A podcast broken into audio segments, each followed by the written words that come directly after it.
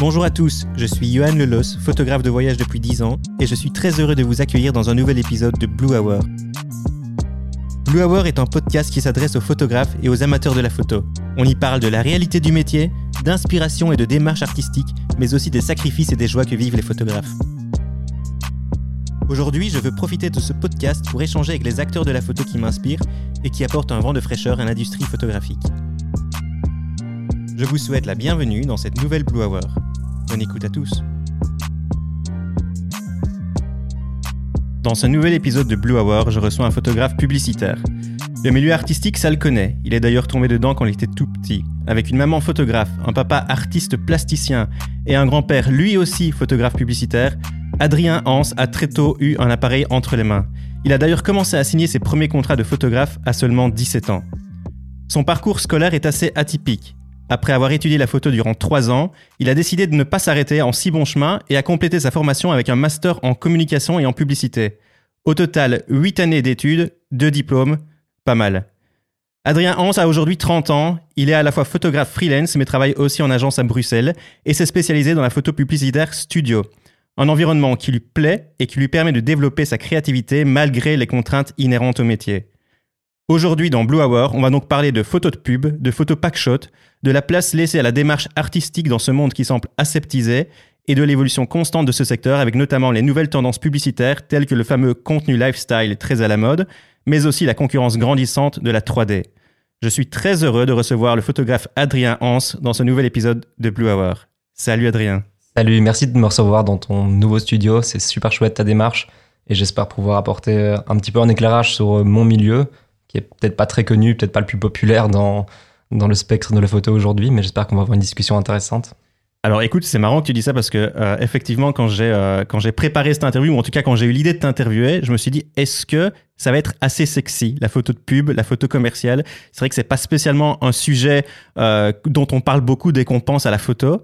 Et je me suis dit mais en fait allons-y quoi. C'est tellement finalement un, monde qui est trop peu connu, mais je suis sûr que ça va être très intéressant et tu vas pouvoir nous, nous éclairer comme tu viens de dire. Assez contradictoire parce que notre métier finalement en photographe publicitaire, c'est de rendre les choses très sexy justement. Euh, mais le métier en soi paraît un petit, petit peu moins euh, artiste, euh, solitaire, un peu sexy, le photographe cool entre guillemets. Mais ça va, je suis cool, hein, je, vous, rassure. Bon, allez, on va, on va du coup rentrer dans le vif du sujet. Peux-tu d'abord nous présenter bah, qui tu es, ton travail et, oui, tout ce qu'on doit savoir sur, sur Adrien Hans? Mais écoute, tu as fait un très beau résumé. Il y, y, a deux choses importantes que tu as dites. Bah, de un, mon, mon background familial qui, qui m'a plongé très tôt dans, dans, la photographie et dans l'art en général. Euh, malgré tout, j'ai eu un parcours universitaire assez, euh, assez complet. Je ne suis pas parti directement les, les, deux jambes en avant dans, dans une activité professionnelle photographique. J'ai pris le temps de, de, prendre du recul sur est-ce que c'est ça que je voulais vraiment faire. Euh, mais voilà, mes, gènes m'ont rattrapé apparemment.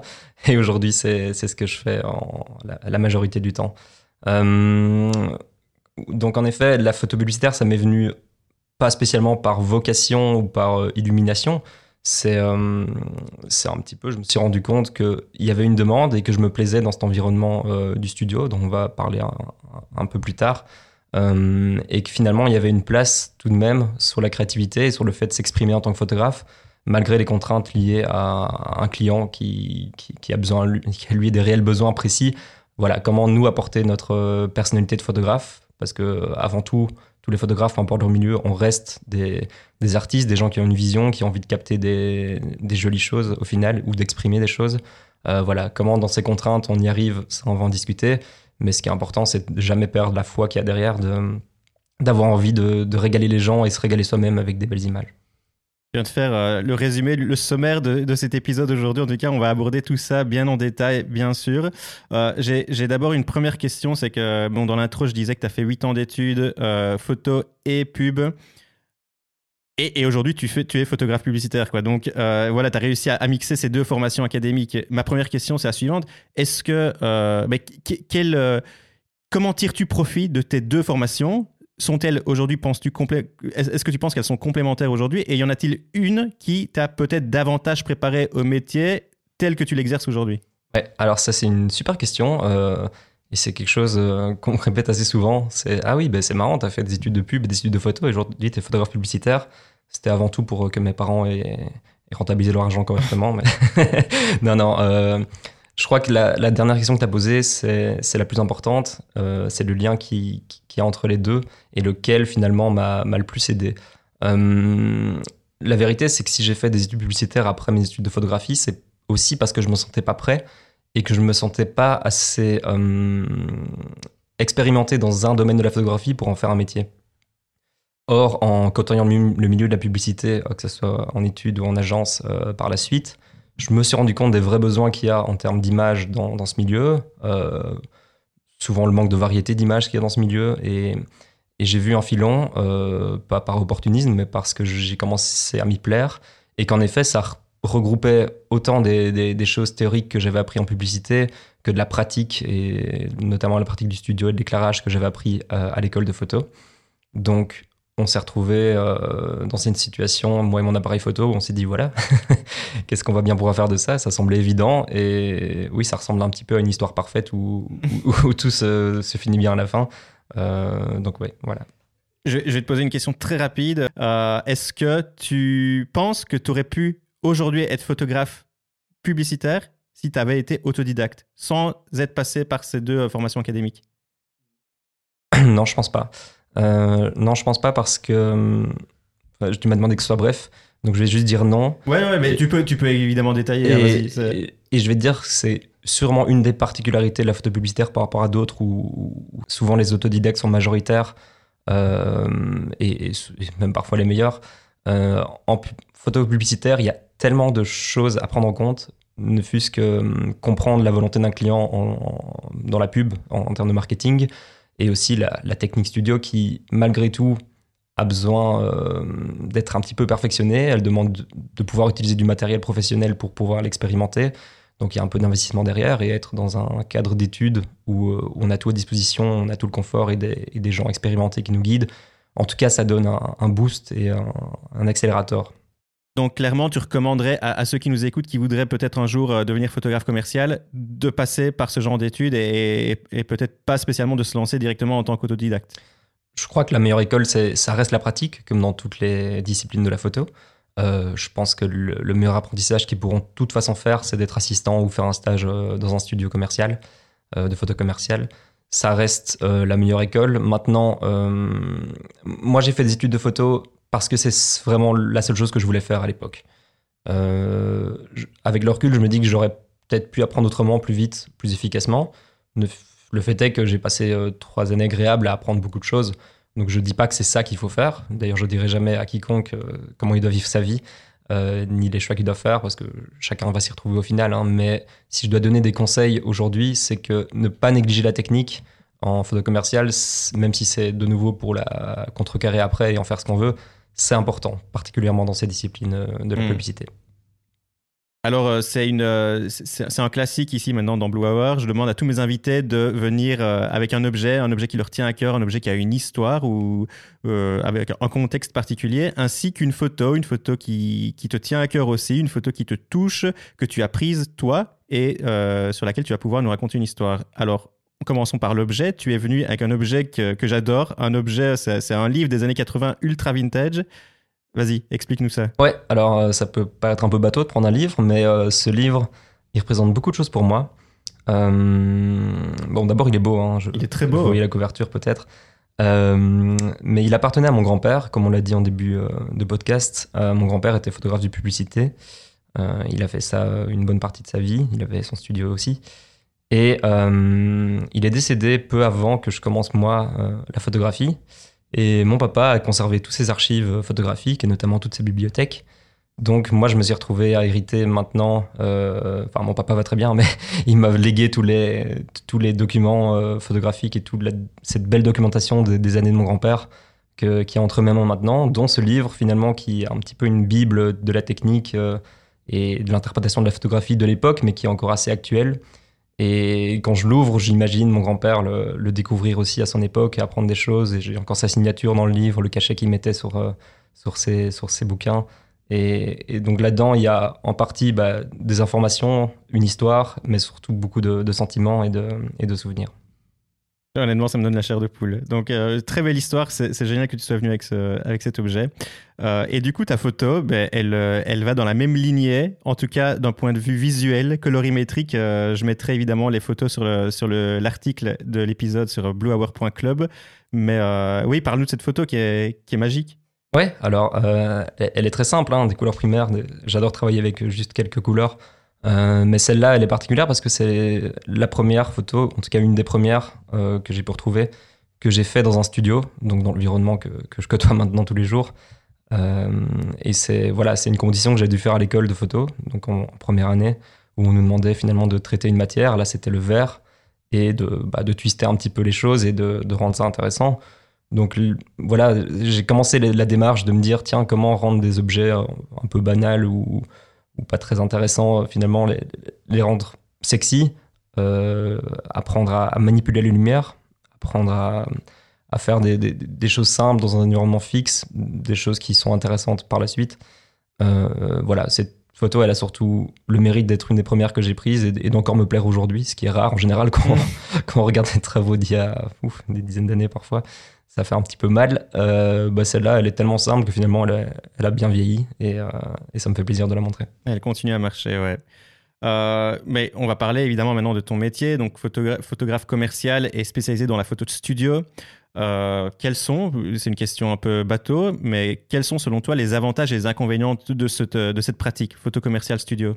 Alors les avantages et les inconvénients, ils se, ils se, recroisent un peu, en tout cas sur le principal, c'est la gestion totale de, de, la lumière et de l'environnement. Donc euh, dans la plupart des, disciplines photographiques, on, on est dépendant du, du, cadre et de la lumière naturelle, euh, ou, en tout cas voilà, on doit s'adapter euh, au milieu qui nous entoure.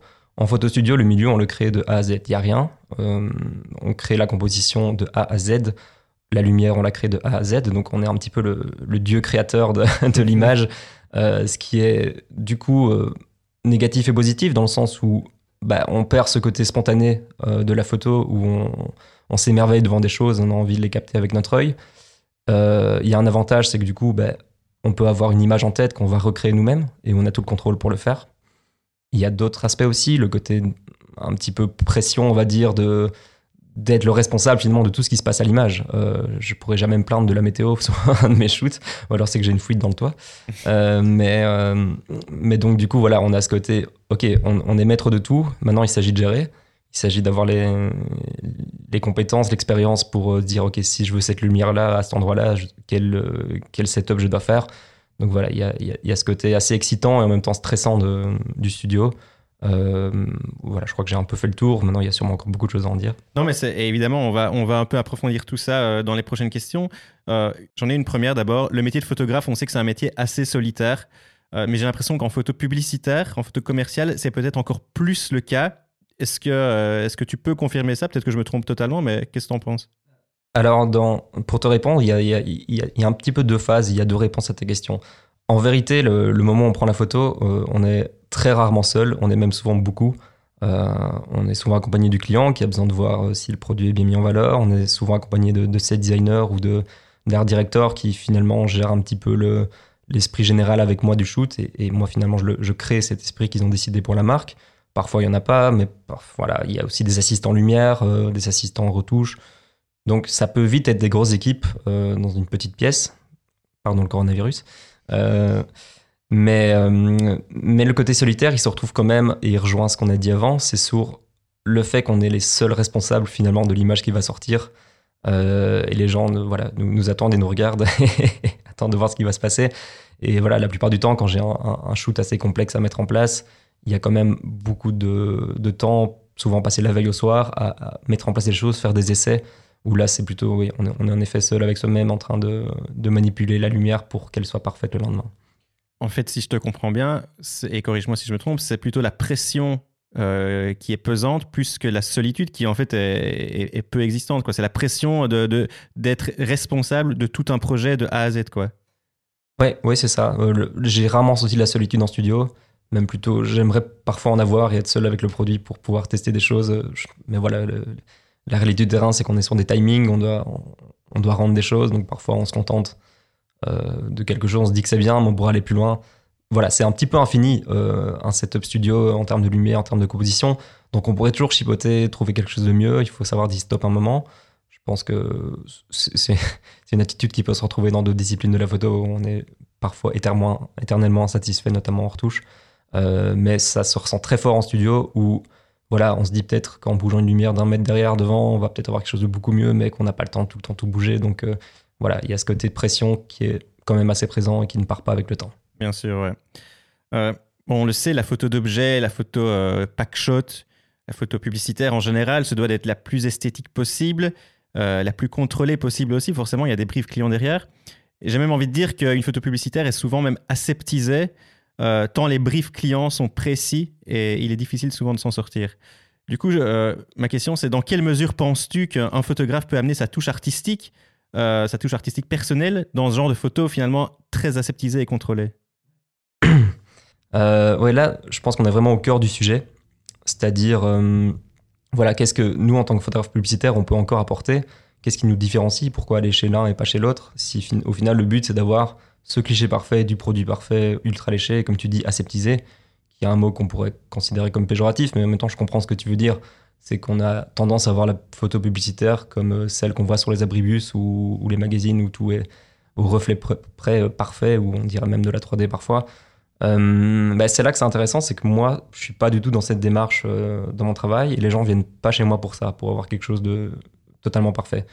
Malgré que je suis dans un environnement contrôlé en studio, je laisse quand même une place à mon interprétation de la lumière et de l'environnement que je dois créer autour du produit sans que le produit soit spécialement 100% la star, euh, que tout le reste doit passer à côté. J'essaie de créer quand même une ambiance, allez, on va dire globale, qui me ressemble et, pour lesquelles les clients vont venir chez moi. donc ça passe d'un côté sur la, phase, la phase de briefing où, on discute avec le client de, ce qu'il faut comme atmosphère sur le shoot et, puis sur le, moment même il y a quand même beaucoup d'improvisation sur un shoot studio on a beau avoir prévu à l'avance euh, le rendu général sur le moment même on se dit ah tiens si on, si on bougeait ça si on changeait cette couleur ça ne donnerait pas mieux. Euh, voilà il y a, y a, beaucoup de, bricolage. C'est un peu manuel aussi comme, comme métier. Et, donc la capacité d'un photographe publicitaire à s'adapter, à être créatif euh, à la minute, euh, comme ça, à se remettre en question, ça fait qu'on a des, situations intéressantes où on n'est pas juste en train de magnifier un produit pour qu'il soit tip top, voilà, on l'envoie à l'agence et c'est fini. Non, non, il y a, y a, clairement une, une dose de, de surprise et d'aventure un peu créative à chaque shooting. Et c'est ultra intéressant de finalement euh, voir qu'il y a quand même toute cette place à la créativité et de plein de manières différentes finalement. Et euh, toi, en tant que photographe, la veille d'un shooting ou, en général, tu vas puiser ton inspiration où? Est-ce que c'est que dans la photo, dans la photo publicitaire ou peut-être dans le cinéma ou, ailleurs? En, réalité, c'est rarement dans la photo publicitaire, euh, ou récemment un peu plus. Mais, mais je m'explique, c'est que, et je pense que tu, l'as un petit peu dit en intro, c'est pas spécialement euh, la photographie la plus sexy. On n'a pas envie de, sur son feed Instagram de voir que des photos de produits euh, quand on scroll, c'est beau devenir fou. Et, moi, en tant que photographe publicitaire, je dois me détacher de ça aussi. Si je vois plus que ça, ben je, je, perds un peu l'élan qui m'a fait devenir photographe à la base, où j'étais plus un portraitiste et puis j'adore faire du paysage aussi.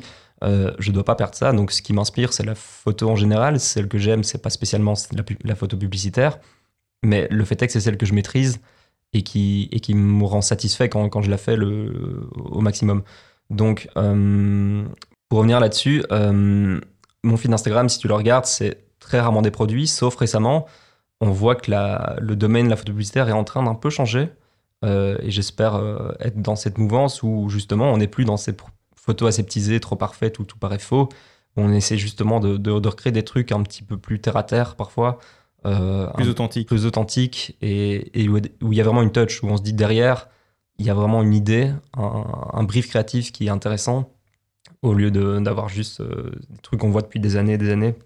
Donc, ouais, je pourrais te citer plein de studios, mais ça n'a pas beaucoup d'intérêt. Si tu veux, quand on s'inspire en tant que photographe publicitaire d'autres photographes publicitaires de produits, on n'a pas des grands noms. Je vais pas te citer des Richard Avedon ou des, des, grands balaises parce que eux, c'était pas leur délire et c'est pas comme ça qu'ils se sont fait connaître.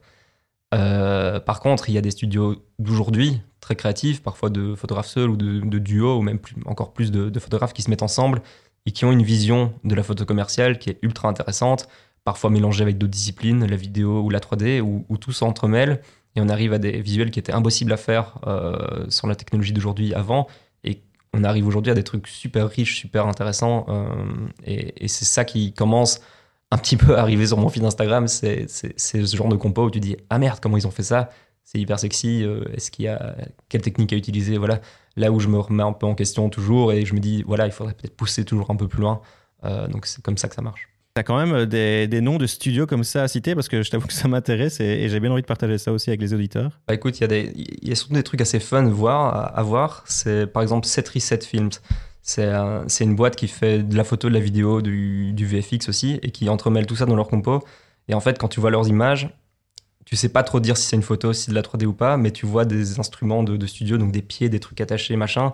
Mais tout est tellement bien organisé, tellement esthétique. Ils font aussi du mouvement et tout. Tu te dis, mais est-ce que c'est encore de l'image réelle? Ils te remettent vraiment en question sur ce que tu vois, c'est la réalité ou pas. Ils font exprès de prendre des codes aussi de la 3D, euh, des trucs assez lisses, des formes assez euh, impossibles, un peu parfaites, mais en fait, c'est du découpage. Euh, du carton, mais qui est un petit peu retouché à la fin, c'est sûr, mais, mais, tout est très, très, très, très fin et organisé sur le shoot. La lumière aussi est parfaite. Et du coup, tu te retrouves avec un truc qui est complètement parfois abstrait. Tu dis, c'est même plus de la photo, c'est juste du graphic design. Bah non, c'est de la photo. Et ça, quand tu arrives à, avoir cette démarche, même pour une photo de produit, ça peut devenir super intéressant. Tu te dis, il y a quand même vraiment du skills derrière, de la prépa. Mhm. Euh, et, là, j'en reviens au fait que c'est pas un travail solitaire. Tu peux pas faire ça tout seul. Il faut des gens derrière qui, qui sont avec toi dans le délire. Et voilà, euh, je, crois que je te donnerai d'autres références. Tu pourras mettre peut-être euh, sur l'insta de Blue War. Ouais sont intéressantes parce que c'est pas du tout quelque chose que les gens suivent en général. Cool. Euh, on, parle beaucoup de 3D là euh, dans, cet échange et, j'imagine que mais il y a une concurrence c'est un autre univers, c'est un autre milieu, c'est pas spécialement de la photo, enfin c'est pas de la photo. Maintenant, euh, comme on, le comprend avec ce que tu dis, on peut mixer les deux pratiques euh, et ça devient une tendance. Mais est-ce que cette concurrence de la 3D, elle vient d'abord, avant tout, pour des raisons budgétaires, tu penses, ou aussi pour des raisons euh, de, encore une fois, aseptisation du résultat final? Euh, et, et, ça va un peu finalement en contradiction, ce, constat, avec cette nouvelle tendance de recherche d'authenticité. Comment est-ce qu'on se retrouve avec, avec toutes ces tendances actuelles et, quel est le résultat final aujourd'hui dans l'industrie de la photo commerciale? Ouais, euh, la 3D, elle est arrivée un peu comme un cheveu dans la soupe dans l'industrie, dans le sens où il y a encore euh, peu de temps, hein, les ordinateurs n'étaient pas capables de traiter euh, facilement et avec une certaine vitesse et avec une si bonne qualité les rendus 3D. Aujourd'hui, on arrive à des résultats complètement hallucinants. Ikea a sorti un catalogue il y a quelques années où tous les environnements étaient faits en 3D, alors qu'on n'y croit pas une seconde. Hein, il faut vraiment faire attention. Et donc, c'est assez marrant parce que, comme tu dis, ils créent eux-mêmes des imperfections par la suite pour que ça fasse pas 3D. Alors tu dis, mais il suffit de faire la photo, les gars. Après, il y a une prouesse technique, il faut le dire. Euh, et, je vois pas ça comme que quelque chose de négatif parce que la 3D permet aussi une créativité énorme euh, en, termes de possibilités d'image. Je comprends que pour certains produits, on, a envie de tester l'aventure.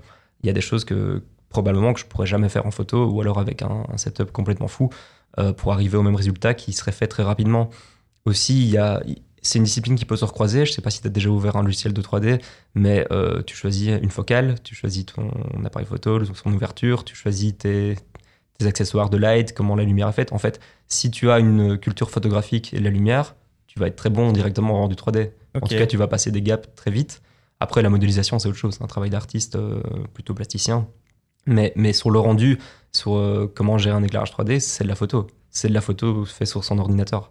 Euh, en tout cas, la photo telle que moi je la fais en commercial, je retrouve les mêmes codes en 3D. Euh, pour revenir à ta question sur la concurrence, c'est vrai qu'on se retrouve dans certains, certains secteurs d'activité, comme l'automobile, où les budgets pour faire des photos de voitures devenaient un petit peu dément en, photo. Enfin, en tout cas, ils, ils, ont, toujours été chers. Mais aujourd'hui, c'est beaucoup plus simple de prendre le modèle 3D de l'entreprise et de l'intégrer dans un décor. on n'y voit que du feu ça permet de faire beaucoup de variétés, beaucoup de choses avec euh, très peu de moyens. Donc il y a certains secteurs où les photographes euh, doivent un petit peu pleurer aujourd'hui parce qu'ils se font remplacer euh, à bras le corps, pas pour raison budgétaire, clairement. Maintenant, voilà, on va pas courir après quelque chose qui, va qui, est plus pratique, c'est normal. C'est l'évolution. C'est l'évolution. nous, on doit trouver en tant que photographe une raison de venir toujours chez nous. Et cette raison, c'est justement être imparfait, euh, toujours avoir cette sensation de voir une image qui a été créée par quelqu'un, pas par un robot. Euh, et ça, c'est important justement d'apporter cette touche d'imperfection et, Et je, je reviens à cet exemple de, de- d'ajouter des défauts sur des, sur des rendus 3D, leur rajouter du grain photo, la retoucher après comme une photo, lui mettre de la poussière ou de ce genre de choses. Ça paraît absurde, en effet. Est-ce que euh, malgré tout ça, est-ce que tu, tu- tu imagines que dans 10 ans, il y a toujours place à une coexistence entre euh, photographes et, et créateurs 3D Ou peut-être que les photographes commerciaux sont voués à ne faire plus que de la 3D Euh, J'aime pas faire le devin, euh, c'est un très bon moyen de se planter. Euh, bon, espérons qu'on écoute plus ce podcast dans 10 ans, mais je pense qu'on on va continuer à cohabiter et, et peut-être justement créer des synergies où je pense que les studios, dans 10 ans, les studios commerciaux, auront besoin des deux compétences absolument. Dans le sens où ce sera plus l'un ou l'autre qui rentre en concurrence, c'est juste que tous les studios feront les deux. Ça me semble être une évidence, c'est ce que je vois aujourd'hui qui se passe de plus en plus. Euh, J'espère, je pense que ça va se passer comme ça et qu'il n'y en a pas un qui va en pâtir vis-à-vis de l'autre. Je pense qu'on a tous les créatifs ont un rôle à jouer ensemble. Euh, et, souvent, de toute façon, c'est pas un clos fermé où il y a les uns et les autres. Les, gens s'intéressent aux deux. Il y, en a- qui font les deux. Il y en a qui peuvent passer de l'un à l'autre. Voilà, c'est pas c'est pas une concurrence euh, bête et méchante. Je demandais ça aussi parce qu'on on constate dans certains genres photographiques que euh, de plus en plus, on demande aux photographes de aussi proposer de la vidéo. Donc là, ben forcément, c'est un switch, c'est pas le même métier, c'est pas la même approche. Et pourtant, les clients demandent aux photographes est-ce que tu fais de la vidéo? Est-ce que tu peux nous proposer ça en vidéo? Poten- Potentiellement, on va peut-être un jour demander aux photographes commerciaux est-ce que tu fais aussi de la 3D plutôt que d'aller chercher un photographe et un gars qui fait de la 3D, tu vois? Ouais, tout à fait. Euh, et ça, c'est une bonne question au niveau de la photo et de la vidéo. Moi aussi, j'ai beaucoup de briefs vidéo que je dois, que je dois assumer, même en studio.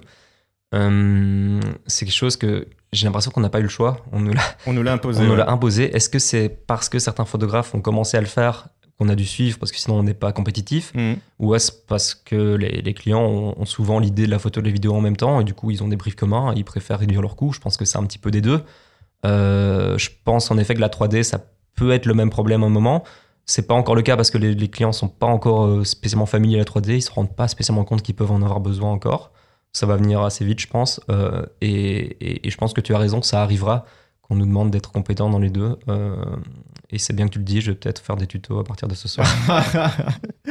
Alors, il y a une autre tendance très en vogue pour le moment dans la photo de pub, c'est euh, la, fameuse photo lifestyle. Parlons-en de cette fameuse photo lifestyle. ouais. Bah là, c'est marrant parce qu'on est tout à fait dans l'inverse de ce qu'on vient de raconter. Ouais, avec la 3D. c'est- ça n'a rien à voir. C'est- je dirais que c'est oui, l'opposé parfait. Et pourtant, les deux sont en vogue plus que jamais. Ouais, euh, on a d'un côté la cet aspect 3D parfait où on veut justement arriver à un truc léché au maximum, qui fait commercial mais assumé, mais tellement que c'est c'est beau, joli, impressionnant, bah, ça marche.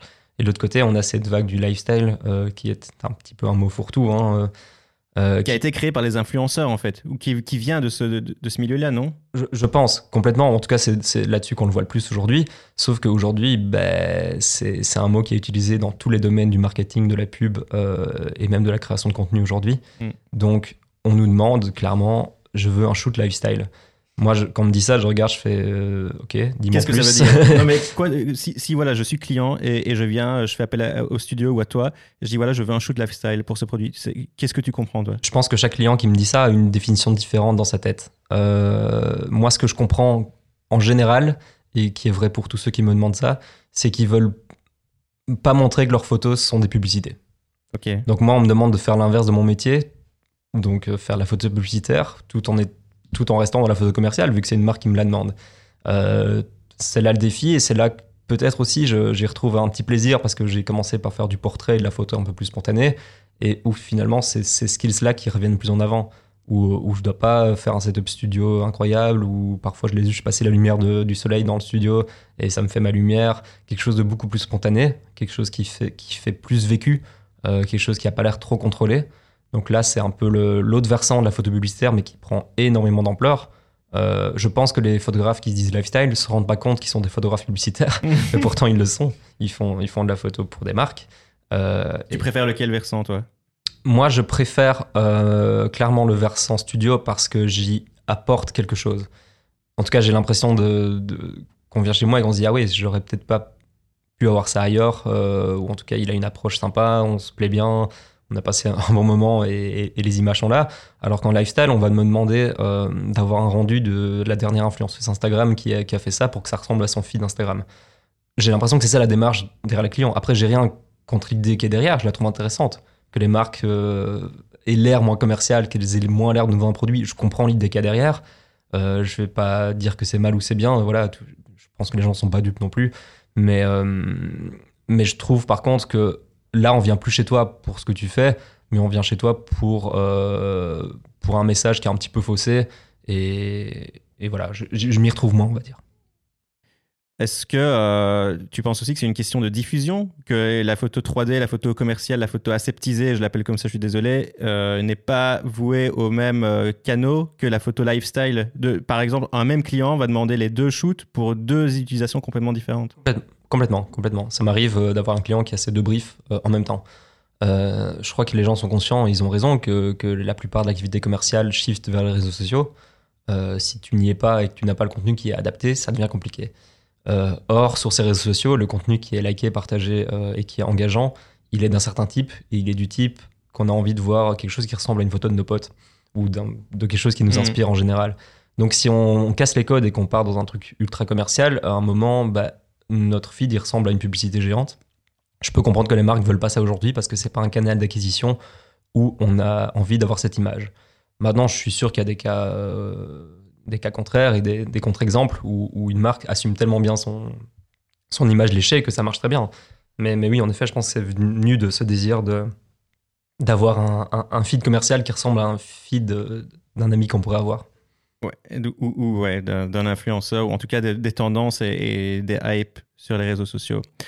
Euh, on peut peut-être aussi parler de l'importance finalement de la retouche dans euh, la photo commerciale parce que, à mon sens, elle fait partie intégrante vraiment du métier de photographe, et j'insiste sur le mot photographe ici, euh, du, photographe publicitaire, à tel point qu'il est, à mon avis, quasi impossible de les dissocier. Quoi. Tes photographes commerciaux, c'est pas possible de ne pas avoir un aspect retouche, contrairement par exemple aux photographes documentaires, où là il peut tout à fait s'en passer. Ouais, euh, bah, ça, rejoint un petit peu le, bagage technique nécessaire à la photo publicitaire. Il faut savoir s'adapter à des briefs qui sont parfois assez exigeants.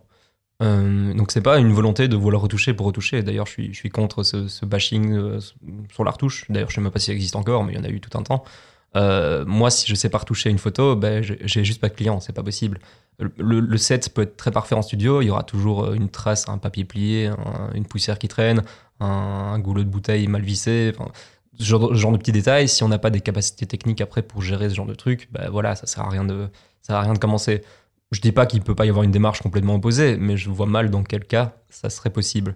Donc la retouche, elle a ce rôle euh, bah, décisif pour fournir un produit fini.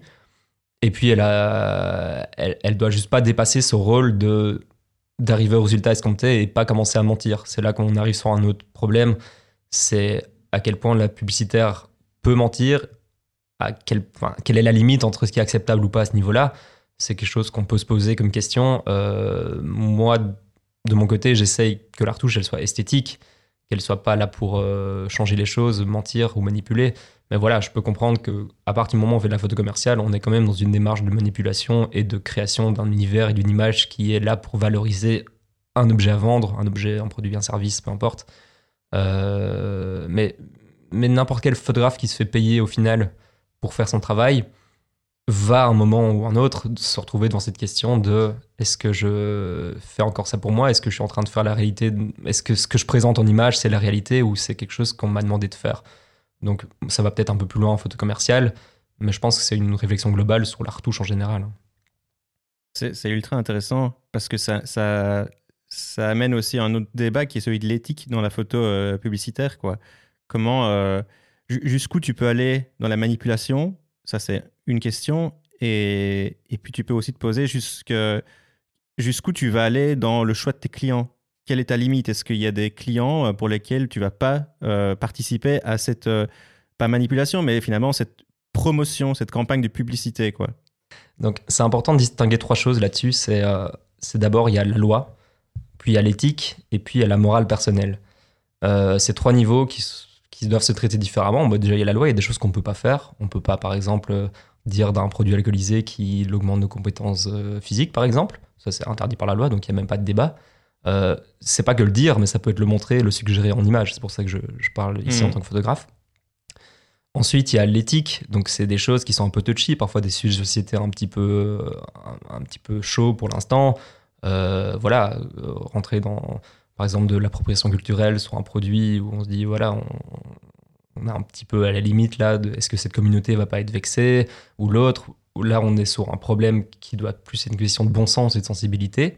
Et puis, il y a une troisième qui est pour moi la plus compliquée, c'est la morale personnelle. Euh, et ça, je pense que d'un photographe à l'autre, que ça soit en publicité ou autre part, hein, on doit se mettre des limites dans ce qu'on accepte, nous, dans la vie, sur des sujets sur lesquels on ne veut pas travailler parce qu'on est contre.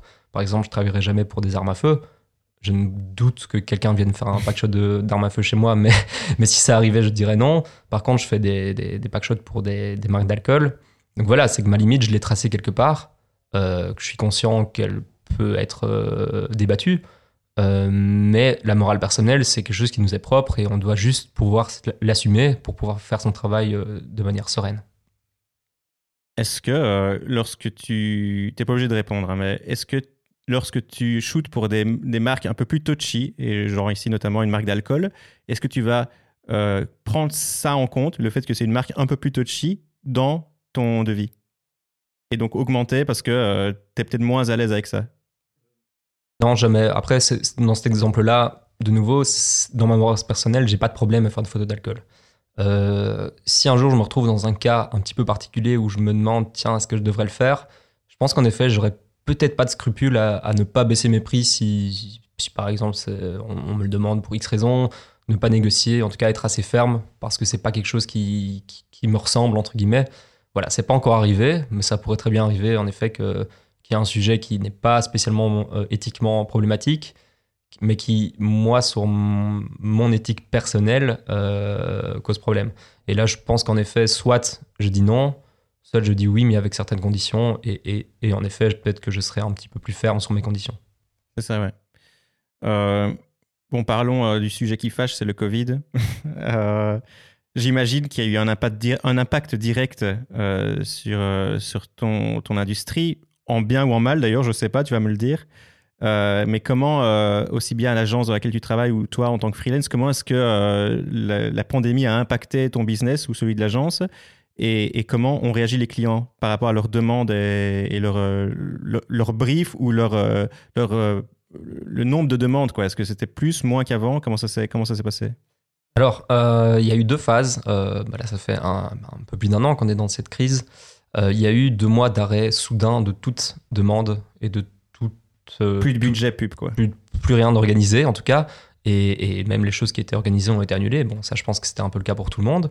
Euh, mais après, on a vu euh, un redécollage qui était. Je sais pas s'il était inattendu, mais en tout cas, il était assez gros, ce redécollage. Euh, dans notre agence, on crée du contenu pour le digital. Donc, forcément, on comprend que les marques se sont vite rendues compte que si elles n'étaient pas présentes maintenant en ligne, elles seraient mortes. Il n'y a mm. plus de magasins ouverts et tout voilà, c'est logique à un moment que tu dises, OK, c'est peut-être le moment de donner vraiment euh, un gros coup d'accélérateur à notre communication en ligne. Ça passe par des visuels, ça passe par des photos, ça passe par des vidéos. Donc on a eu un, vraiment un, un, carnet assez chargé, euh, donc deux, trois mois après le début de la crise, qui s'est un petit peu stabilisé maintenant parce que voilà, les gens ont appris à vivre avec cette crise aussi. Mais euh, ça a été globalement positif pour euh, l'industrie publicitaire et du digital marketing en général. Ça, je, suis quasi sûr pour tout le monde. Ouais, mais c'est pas étonnant, effectivement, parce que, parce que euh, comme tu dis, quoi, tout le monde doit aujourd'hui, en 2021, être présent en ligne. Et, vu que les gens sont moins dans les rues, sont moins dans les centres commerciaux, ben, forcément, ça doit se répercuter quelque part. Euh, on parle peu de la photo publicitaire dans l'industrie de la photo en général. Dans tous les grands concours photo, euh, on fait souvent référence au photojournalisme, au reportage, au paysage ou à l'animalier, mais rarement à la photo publicitaire. Penses-tu qu'il y a une raison particulière à ça? Oh oui, elle, je pense qu'elle est assez claire, c'est que derrière la photo publicitaire, il y a un client. Euh, et donc, on, a tendance à croire que finalement, l'intention de l'artiste, elle est en second plan. Même si elle est très marquée visuellement, on, on c'est pas clair si ce qu'il y a derrière, c'est le travail du photographe, de, la marque, de voilà. Et, il y a surtout aussi une question de droit où cette image, elle appartient de facto à la marque qui l'a payée, qui n'a pas toujours l'intérêt de la mettre dans un concours ou quoi. Moi, une photo que je fais, elle m'appartient plus à partir du moment où les droits d'auteur sont payés. C'est plus ma photo. Je peux la choquer parce que j'ai mes droits moraux hein, d'artiste, mais voilà, on, ne crée pas des œuvres au même titre que certains autres photographes. Et là, je pense que je peux le dire clairement. J'ai beau justifier le fait qu'on est comme des artistes, j'y crois quand même, mais, mais le produit fini n'est pas une œuvre en tant que telle. Je peux pas commencer à la commercialiser pour la mettre dans un salon. Je sais pas si des gens seraient intéressés d'ailleurs, c'est pas le but. Mais en effet, je, pense qu'elle, dans ce sens-là, elle n'a pas sa place dans des concours d'auteurs. Maintenant, elle a sa place euh, dans un concours qui jugerait l'esthétique pour ce qu'elle est, pas pour euh, féliciter l'auteur qui est derrière. Je pense que c'est ce qu'on essaye de faire, nous, en, tant que photographe publicitaire, c'est quand même de faire quelque chose de très beau à la fin, qui donne envie, certes, mais si ça donne envie, c'est que c'est réussi. Donc je pense qu'il y a moyen de la juger et d'avoir des avis très intéressants et très critiques dessus, mais elle n'est pas comparable en effet à la photographie euh, documentaire, animalière, de paysage, où il y a souvent une, euh, emprise forte de l'auteur sur l'image. Ah ouais. Et finalement, bon, elle, est peu présente dans l'industrie, dans, les concours, mais elle est très peu présente aussi sur les réseaux sociaux. Tu disais tout à l'heure que ça peut vite saouler si tu scrolles ton Instagram et que tu vois que des packshots euh, de long en large, d'ailleurs qu'on en voit déjà pas mal via les influenceurs et les influenceuses. Donc c'est sûr que, ça pourrait saouler, mais il n'y a, a vraiment pas cette notion de euh, tel photographe est reconnu ou suivi pour son travail lorsqu'on parle de photographe commercial. D'ailleurs, moi, je, pourrais, je suis incapable de te citer un grand photographe euh, légendaire de publicité, quoi. Incapable. Ah, c'est un peu triste, mais moi non plus, je ne sais pas te faire un, un, top de photographes euh, de packshot parce que déjà pendant longtemps, et on revient un petit peu à ce que j'ai dit avant, mais ça a été une photo extrêmement technique, 100% technique. Et il en fallait, mais euh, il n'y avait pas beaucoup de possibilités après pour pour, voilà, pour, pour, aller plus loin, maintenant, depuis quelques temps, on remet un peu ça en question. On essaye des trucs complètement délirants en photo de packshot avec des environnements un peu fous. En retouche, on peut s'amuser aussi. Où ça devient finalement un, domaine de créativité où on peut s'exprimer plus qu'avant. Je pense que c'était pas considéré encore dans les années 2000 et surtout avant. Où voilà, une, photo de produit, c'était pour aller dans le magazine euh, de la ménagère et, vendre un aspirateur. Jamais on se disait, je vais faire une nature morte incroyable avec un aspirateur. Il y en a eu, hein, je dis pas qu'il n'y en a pas eu, mais c'est aujourd'hui quelque chose, et je ne sais pas si c'est parce que hum, les réseaux sociaux sont là, les réseaux sociaux pardon, sont là, ou, pour autre chose, où on a besoin finalement de sortir de ce côté catalogue et d'arriver avec des univers un petit peu plus construits. Je pense que c'est en grande partie à ça d'ailleurs, hein, mais, euh, mais oui, c'est intéressant comme question. Bon, parlons un peu euh, de, des revenus dans l'industrie de la photo publicitaire et de la publicité en général. On sait que c'est des revenus qui sont beaucoup, beaucoup plus élevés que dans d'autres genres photographiques, hein, euh, photo presse ou photo paysage, animalier, que sais-je, on peut les citer quasi tous, la publicité va toujours plus rapporter, à tel point que lorsque je parle avec des, photographes documentaires, où c'est vraiment leur spécialisation, ils me disent que eux, ils peuvent difficilement voir de façon impossible vivre uniquement de leurs photos documentaires. Et donc, ils sont obligés à un moment donné de faire de la photo de pub derrière, à côté, pour en fait euh, ben, vivre. quoi. C'est de la photo, c'est finalement des contrats alimentaires. Euh, est-ce que ils me disent qu'eux, en tout cas, les quelques personnes avec qui j'ai parlé de ça, ils me disent qu'ils nous trouvent quasi aucun plaisir parce que c'est pas leur ADN, c'est pas ce qu'ils aiment faire, mais pourtant ils se sentent obligés. Euh, ma question euh, pour toi, c'est la suivante c'est que toi, tu me disais euh, avant l'interview que tu as besoin des fois de souffler un peu de cet univers finalement qui est pesant ou aseptisé, encore une fois ce fameux mot, ou, ou peut-être trop peu, enfin trop limitant créativement parlant, et tu as besoin de souffler et d'aller toucher à d'autres trucs, quoi, de la photo de paysage, de la photo de portrait. Euh, donc c'est ça ma question, c'est comment est-ce que tu arrives à, faire, euh, à faire le, ben, à trouver le juste milieu, quoi, entre, euh, entre ce besoin de pouvoir respirer et faire vraiment exploser ta créativité pleinement et d'aller te ressourcer et ne pas te sentir vraiment limité et contraint par cette photo publicitaire. Ouais, alors il y, a beaucoup de choses dans ce que tu viens de dire. Je vais, je vais essayer de ne pas être trop long. mais D'abord, il y a ce côté en effet de, se ressourcer. Est-ce que c'est vraiment se ressourcer du fait de sortir de cet environnement studio Non, en soi, je l'apprécie. C'est plutôt euh, me retirer de cette ambiance où on est toujours euh, avec un client à côté de nous, avec un briefing précis, où on est un petit peu cadenassé, même si on peut s'exprimer, et les gens, viennent parce qu'on justement on a des capacités de s'exprimer créativement. Mais à côté de ça, c'est sûr que c'est un environnement qui est un petit peu euh, contraignant pour être totalement libre avec son appareil. Donc moi j'ai besoin en effet, il n'y a pas de plus grand plaisir pour moi que de découvrir un nouvel endroit pour mon appareil photo et d'y faire des photos. Ça, reste ça l'essence de, ce que j'aime faire et, j'en suis conscient. Et ça rejoint finalement ce que tu dis avant, c'est que beaucoup de photographes qui eux ont décidé, et à raison d'ailleurs, euh, de, suivre leur, euh, leur vocation parfois de photojournalisme, ont besoin de faire de la photo commerciale à côté pour euh, remplir leur poche. Ben, finalement, je me sens un petit peu privilégié du coup de quand même prendre du plaisir à faire de la photo commerciale et que quand je prends du plaisir après sur le côté, c'est justement pour souffler et, le plaisir est total. Euh, j'inverse un peu les choses, on va dire. Euh, après, le, fait que ça soit mieux payé que les autres disciplines, oui, c'est vrai, mais c'est parce que bah, derrière, c'est évident qu'il y a des clients qui ont un budget euh, qui est souvent plus haut et des besoins commerciaux qui génèrent plus d'argent. Que la presse où voilà, on est là pour illustrer et on n'a pas beaucoup à mettre. Je trouve ça triste, hein, je ne dis pas qu'il faudrait pas changer les choses, mais la réalité est là. J'ai pas choisi ça parce que ça gagnait mieux, j'ai choisi ça parce que je m'y plaisais, et tant mieux si ça gagne. Mais bon, après, c'est aussi de l'investissement, la photo publicitaire. Il faut pas croire non plus que c'est l'Eldorado. On a énormément de matériel à gérer, des frais fixes aussi. Donc voilà, c'est une question de gestion. Et, le principal, c'est de toute façon prendre du plaisir dans les domaines qu'on fait. Et, je suis désolé que certains doivent parfois euh, faire un pied de côté et faire quelque chose qu'ils aiment moins. C'est ce qu'on souhaite à personne quand on vit de sa passion, c'est d'un petit peu altérer cette passion et de, rendre ça un petit peu euh, bah, chiant, euh, alors que ça devrait être tout le temps un plaisir. Tu t'as évidemment pas à être désolé. Enfin, il faut être désolé pour, pour, pour, la profession en général, quoi, et que, et que malheureusement, bah, il y a certains secteurs qui, qui, qui, qui, marchent moins bien, qui vont moins bien. Euh, je parle souvent dans, dans Blue Hour de, de, la presse qui va de plus en plus mal, malheureusement, et donc forcément les budgets sont, sont diminués. Et, et j'ai envie de, de, venir avec un, constat, ou en tout cas un, un semi-constat, parce que je suis pas sûr de ce que je vais dire, mais euh, mon idée là, c'est que, bon, concrètement, lorsque tu as de la presse, euh, lorsque tu as un client euh, qui, va faire appel à un photographe, et ça peut être un client particulier, par exemple un, couple qui va se marier, tu vois, qui va faire appel à un photographe de mariage. Quand tu as un client qui contacte un photographe pour, pour lui commander un reportage, une série de photos, euh, ils vont le payer un certain montant, et ce montant va être directement lié à la réputation du photographe, à son style artistique, et finalement, ils achètent une œuvre d'une façon ou d'une autre. On appelle ça une œuvre, même si euh, des gens vont dire que la photo de mariage, c'est pas spécialement une œuvre, ça reste une certaine œuvre. Il y, a une patte artistique, il y a une touche, tu t'achètes une œuvre. Euh, et le constat que je fais, c'est quoi? C'est que dans la photo de publicitaire, les budgets sont décuplés, euh, fois 100 des fois, et tu vas rarement, et c'est là que je, mets le mot constat entre guillemets, parce que je suis pas sûr que ce soit vrai, ce que je vais affirmer. Je te pose la question d'ailleurs.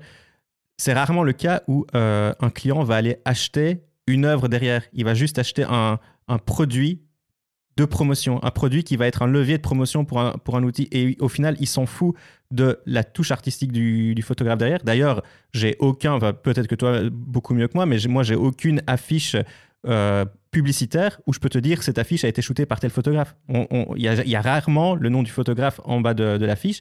Et donc, tu payes pas des budgets faramineux en fonction de la renommée du photographe ni de, son style artistique, tu le payes juste parce que bah, tu as, un gros un gros client avec plein de budget et le budget euh, pub, il est, il est énorme et point final.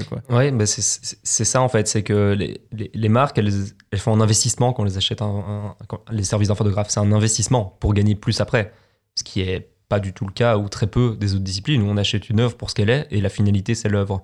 Moi, la finalité de ce qu'on m'achète, au final, c'est de vendre plus derrière l'œuvre n'est qu'un moyen euh, intermédiaire entre euh, quelque chose qui me dépasse après, entre guillemets. Ça ne veut pas dire que ce que je fais n'a pas d'intérêt ou doit pas être beau. Ça veut juste dire qu'en effet, elle fait partie de quelque chose qui m'échappe par après, où l'œuvre va être utilisée pour euh, voilà, des, besoins commerciaux.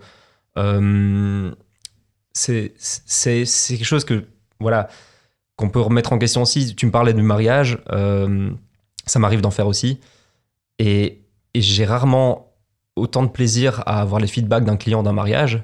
Pour eux, tu as fait les photos de leur plus, belle journée de leur vie. Ils sont mm. ultra heureux. Tu vois dans leurs yeux, tu vois dans leur attitude que c'est un vrai bonheur de regarder ces photos, même si c'est pas spécialement celle qui t'excite le plus. Au final, j'ai jamais cette sensation avec un client commercial, même s'il est très content des photos. Lui ne va jamais de un le prendre personnellement, ce que je comprends, c'est pas son mariage, mais de deux, il va pas le considérer comme la photo en soi comme quelque chose d'important, mais comme un outil efficace pour la suite. C'est ça, ouais. Euh, du coup, j'imagine qu'il y a un certain euh, investissement personnel aussi en tant que photographe euh, commercial lorsque tu shootes certains produits. Ou en tout cas, tu vas essayer d'aller chercher un investissement personnel que tu trouves quand tu fais du mariage, comme tu viens de dire. Il y a un investissement personnel, il y a une émotion que tu vas partager à tes clients euh, et que eux vont, vont, la répercuter sur toi. Comment est-ce que tu, tu, vas aller chercher cette, cette émotion ou cet investissement personnel avec un client euh, typiquement, j'imagine que tu vas peut-être suivre, faire un suivi du produit final que tu as shooté et voir euh, sa réussite ou non. C'est ça, bah, en fait, il y a deux phases. Il y a la phase où tu fais la photo et finalement, parfois, tu te surprends toi-même et donc tu t'attaches au shooting parce que tu te dis, allez, j'ai vraiment réussi un truc qui me plaît. Euh, donc c'est chouette qu'il y ait encore un petit peu de surprise malgré l'environnement contrôlé. Euh, et quand on est content du résultat, bah, on a envie d'évidemment savoir s'il marche.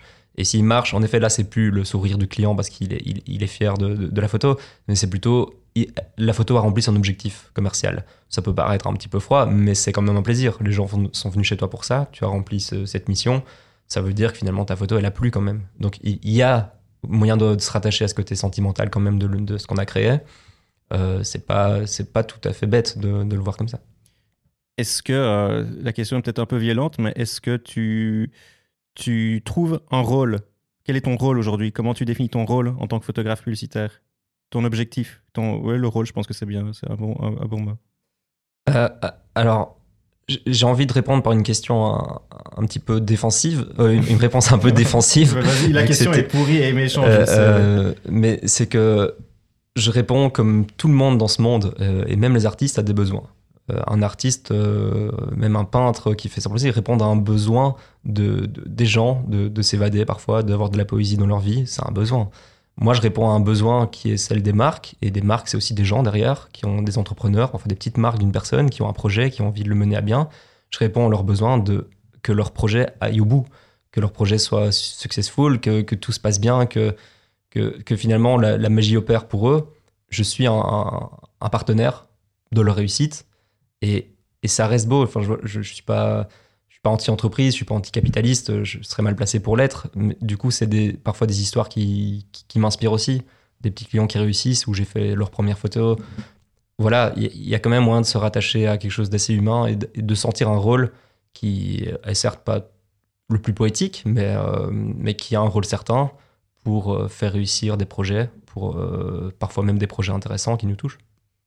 Je suis ultra ravi de ta réponse et, et, il, est, il est vraiment bon de rappeler aussi que mais la photo publicitaire, c'est pas que des multinationales, c'est pas que des Coca-Cola et, des grosses bagnoles, c'est aussi des fois des petits projets d'indépendants qui ont besoin de, de pubs, qui ont besoin de, de vraies belles photos pour euh, promouvoir leurs produits.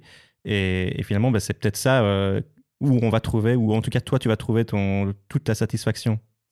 C'est là où je trouve le plus de plaisir aujourd'hui, c'est euh, accompagner des marques, souvent belges, avec qui on peut avoir une relation beaucoup plus détendue, aussi leur insuffler euh, de l'expérience et de la créativité dans leur projet. Parfois, ils savent pas du tout où ils vont et on leur dit ben non, ça c'est plutôt ça qu'il faudrait faire. Euh, regarde ça, eux ils font comme ça, on n'essayerait pas de, de s'en inspirer aussi. Voilà, c'est évidemment beaucoup plus gratifiant que même une, grosse marque arriverait avec un gros budget et te dit c'est ça qu'on veut et on est canassé. Non, c'est pas un plaisir ça et c'est ce que j'essaie de faire au minimum. J'ai pas de pas un catalogue d'énormes clients, j'ai beaucoup un, catalogue très vaste de petits clients et c'est là-dessus que je m'amuse le plus. Alors, changeons de sujet. Tu, m'as dit euh, avant l'interview que ton site n'était plus du tout à jour. je pense c'est marrant parce que j'ai jamais vu un seul photographe qui m'a dit Ouais, mon site est trop à jour. Non, je pense qu'on est tous à la bourre de 5 ans ou 6 ans. Euh, et du coup, j'avais préparé une question avant que tu me dises que le, site n'était pas à jour. J'avais préparé une question, je vais quand même te la poser. Sur ton site, c'est assez surprenant de voir qu'il y a très peu euh, de place à la photo commerciale et c'est beaucoup de photos en fait, si, ça pourrait être considéré comme la photo commerciale aussi, dans le sens où il y a beaucoup de photos lifestyle. C'est des photos de voyage, mais surtout de toi et ta copine en voyage. Et ça reste du lifestyle, quoi. C'est-à-dire que si euh, tu portais euh, certaines marques de, vêtements, ça pourrait être de la photo commerciale. Euh, bon, ça, c'est. Je, vais te laisser commenter là-dessus quand j'aurai fini ma question. Mais l'autre question que j'avais, c'est j'ai été surpris de voir que la photo de la page d'accueil de ton site, dès qu'on arrive, tu n'as pas le choix, c'est une seule photo, elle défile pas. C'est une photo en noir et blanc déjà, alors que c'est rare de devoir faire du noir et blanc. C'est une photo en noir et blanc d'une photo aérienne que tu as prise en Grèce. Alors pourquoi? Voilà, juste simplement pourquoi Ouais, c'est marrant. En plus, cette photo est imprimée dans mon salon. Euh, comme quoi.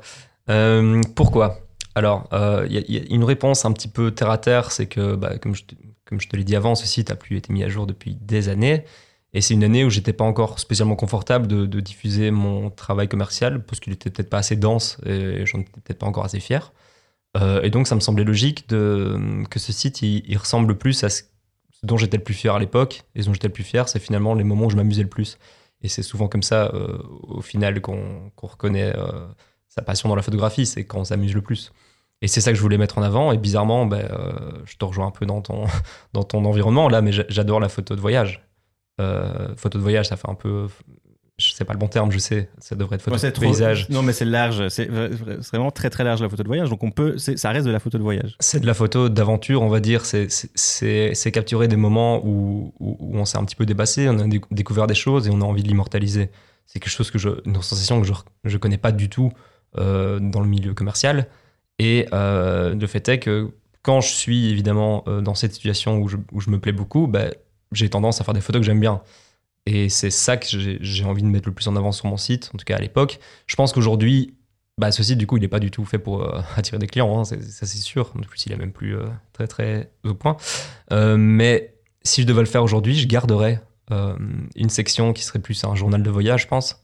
En tout cas, un journal un peu plus authentique, où je ne montre pas des projets en studio, de très belles photos, certes, parfois, euh, qui, qui m'apporteront des clients, mais je préfère quand même avoir toujours ce côté proche de ma vie, proche de, ce que je ressens et, et qui fait partie intégrante de la passion pour la photo. Et je pense que n'importe quel photographe pourrait dire ça. Et du coup, ton site n'est plus à jour, on l'a compris. Sur Instagram, tu postes rarement de. Déjà, tu postes rarement tout court, mais tu postes rarement de la photo commerciale. Donc, où est-ce que tes clients vont te chercher, vont te trouver? C'est juste du bouche à oreille?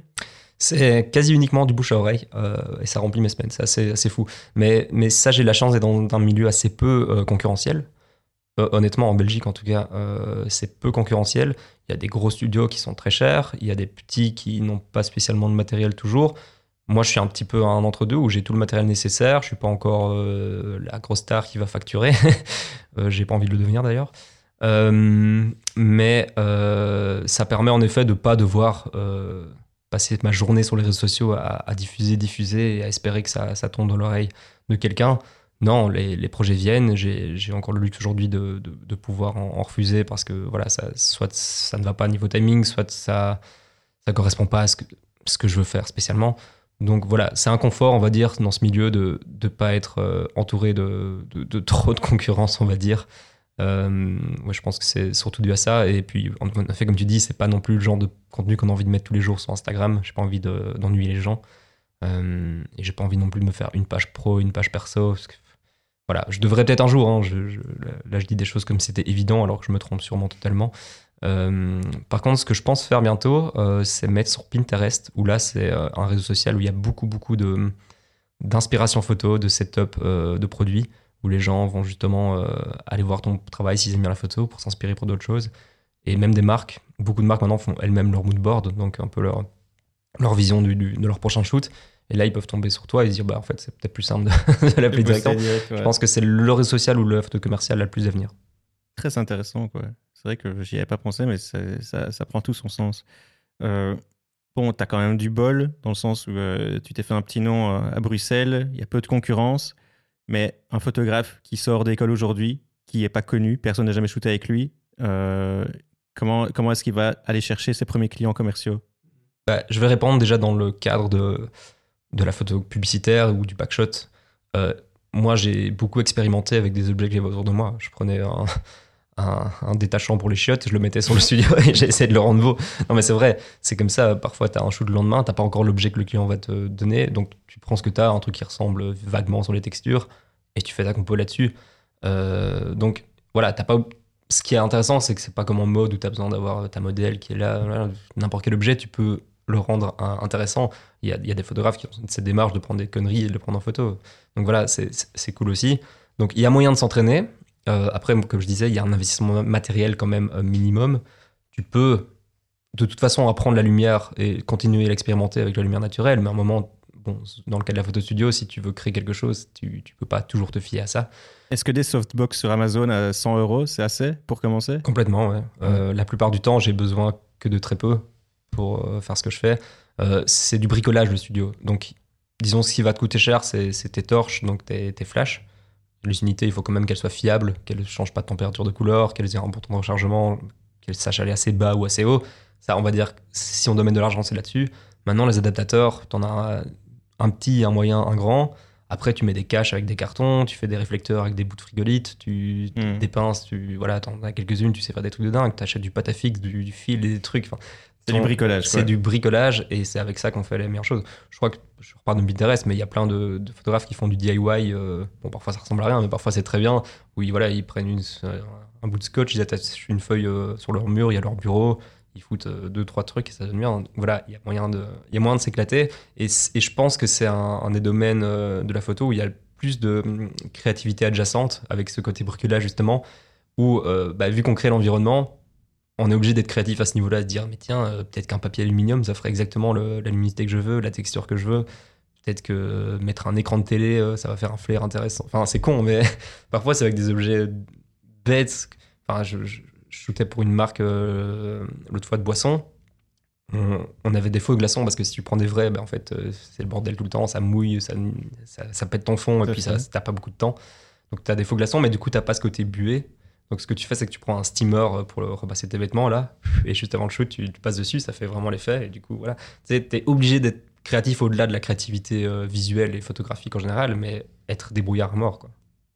Non, parce que ce contenu euh, DIY, DIY, do, do it yourself, quoi. Do it yourself, c'est tellement, tellement populaire sur TikTok et sur Instagram. Là. Les gens, ils adorent voir les, les bricolages, les ouais, parce que c'est même pas pour le faire eux-mêmes. Hein. Je crois qu'ils adorent voir comment un truc est fait. Euh, je, me, prends parfois au jeu aussi, alors que je, me doute très bien comment ils l'ont fait, mais je trouve que le format est cool.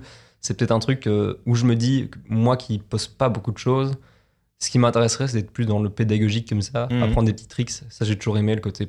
Enfin, moi, j'ai toujours dit que j'aimerais bien être prof un jour, par exemple, mais je pense qu'il y a cette démarche-là de partager et de qui m'intéresse plus que de montrer ma vie de tous les jours ou faire des trucs comme ça. Je m'en fous et je crois que les gens s'en foutent. Mais ça, c'est cool. Ouais. Ah ouais, mais c'est carrément ça. Et, le, le, fait de pouvoir se dire, même si c'était pas dans ce milieu-là, le, fait de pouvoir te dire, j'ai réussi à, faire une photo incroyable qui donne trop bien avec juste euh, un bout de scotch et, ah et un sachet poubelle, quoi. Les gens un peu, c'est cool.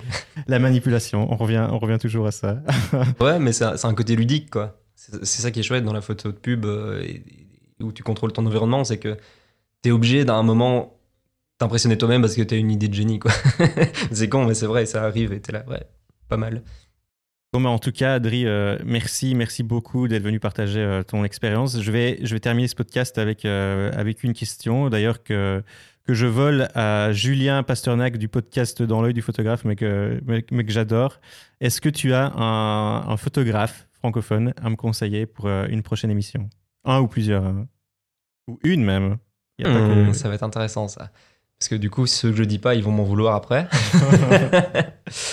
T'as un domaine que tu aimerais traiter? Non, non, absolument pas. Et, ils n'ont pas spécialement besoin d'être belges non plus. Ils peuvent même être québécois ou euh, sénégalais, je m'en fous. Crois qu'il va venir à Liège On, s'arrangera. À qui j'ai envie de faire plaisir? Hmm, C'est une bonne question. Je crois que tu devrais euh, regarder dans justement tout ce côté photographe lifestyle qui s'assume à mort. Euh, ça, j'en ai pas mal à te donner. Mais... il lâche un nom comme ça.